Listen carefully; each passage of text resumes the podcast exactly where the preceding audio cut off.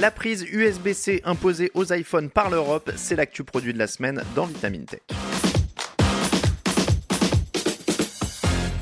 Apple outragé, Apple brisé, Apple martyrisé. La marque à la pomme n'a pas perdu une bataille, mais sa guerre contre l'Union européenne. Les députés européens ont voté la mise en place d'un chargeur universel pour tous les fabricants de smartphones en particulier et les appareils électroniques en général. Une directive qui vise surtout Apple et l'iPhone, dont le câble Lightning devra laisser place à son concurrent, l'USB-C. D'ici l'automne 2024, en Europe, absolument tous les smartphones, tablettes, ordinateurs, mais aussi casques audio, enceintes, liseuses numériques, bref, tous les appareils électroniques devront utiliser cette fameuse prise USB-C. Ce connecteur que l'on peut brancher dans n'importe quel sens sans se tromper pour recharger un accessoire ou effectuer un transfert de fichiers. Cela concerne l'ensemble des appareils dotés d'une puissance inférieure ou égale à 100 watts. L'accord des 27 membres de l'Union a été adopté début octobre à Strasbourg et il faut dire qu'il visait essentiellement Apple. Officiellement, la mesure ambitionne principalement de lutter contre le gaspillage électronique, car selon les estimations de l'Union européenne, l'économie réalisée avoisinerait 250 millions d'euros. En pratique, cela permettra d'éviter de changer de chargeur et de câble à chaque remplacement d'appareil. Au final, cela représenterait l'équivalent de 11 000 tonnes de déchets en moins pour les 27 pays du vieux continent. Si l'Europe s'est battue pour le passage au connecteur universel, c'est parce que dans les années 90, chaque marque ou chaque type d'appareil proposait son propre type de connecteur. On trouvait alors les prises série qui envoyaient les données les unes derrière les autres. On avait aussi les prises parallèles qui, comme leur nom l'indique, transmettaient les données en parallèle pour abreuver les imprimantes. Il y a eu aussi les prises ultra rapides Firewire et tout un tas d'autres formats exotiques. Avec les années 2000, la jungle des câbles et des prises s'est clairsemée. Dès ses premières versions, l'USB a mis pratiquement tout le monde d'accord.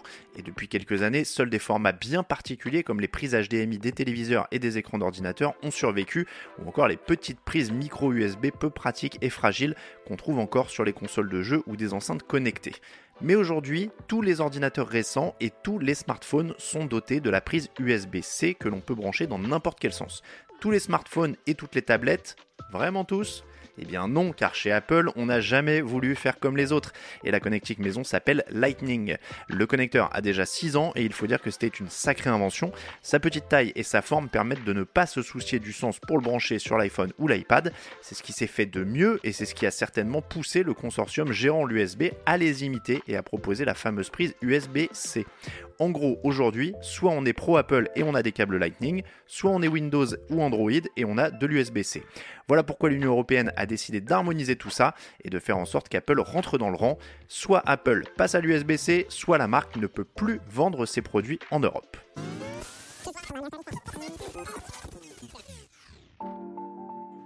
Face à ce chantage législatif, on comprend la colère d'Apple puisqu'il n'est jamais agréable de se faire tordre le bras. Responsable du marketing de la marque, Greg Josviak l'a mauvaise, mais il a cependant confirmé que l'iPhone 15 serait le premier smartphone Apple équipé d'une prise USB-C. Pour Josviak, ce n'est pourtant ni bon pour l'environnement ni pour les clients de la marque. Par ailleurs, il rappelle qu'à plusieurs reprises, l'Europe avait déjà tenté d'imposer un connecteur universel et que chaque essai avait tourné au fiasco. En 2009, il rappelle que la Commission avait jeté son dévolu sur le micro USB et heureusement que ça n'a finalement pas été au bout. Pour lui, cette obligation vient aussi tuer l'innovation, et oui, parce que c'est bel et bien parce qu'il n'y avait pas de réglementation qu'Apple a pu créer le Lightning, une prise rapide et facile à brancher, imitée ensuite par l'USB-C. Et puis toujours selon Apple, l'abandon du Lightning va générer des quantités délirantes de déchets électroniques, puisqu'un milliard de personnes seraient équipées de câbles et de chargeurs dans ce format. Un argument qui ne tient pas vraiment la route, puisqu'il est tout à fait possible d'ajouter un adaptateur USB-C sur une prise Lightning, un adaptateur que la marque s'évertuera sans doute à faire payer au prix fort tarif Apple en quelque sorte.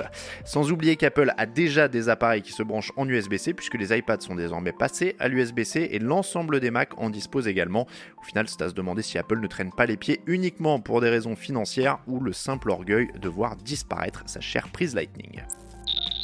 C'est tout pour cet épisode de Vitamine Tech. Si ce podcast vous plaît, n'hésitez pas à nous retrouver sur vos applications d'écoute préférées pour vous abonner et ne manquer aucun épisode à venir. Grâce à votre fidélité, le podcast s'est installé dans le top 5 du classement des podcasts d'actu sur les nouvelles technologies sur iTunes. Pour être sûr de continuer de nous suivre tout au long de l'année, pensez à vous abonner à Vitamine Tech et à nos autres podcasts. Pour le reste, je vous souhaite à toutes et à tous une excellente soirée ou une très bonne journée et je vous dis à la semaine prochaine dans Vitamine Tech.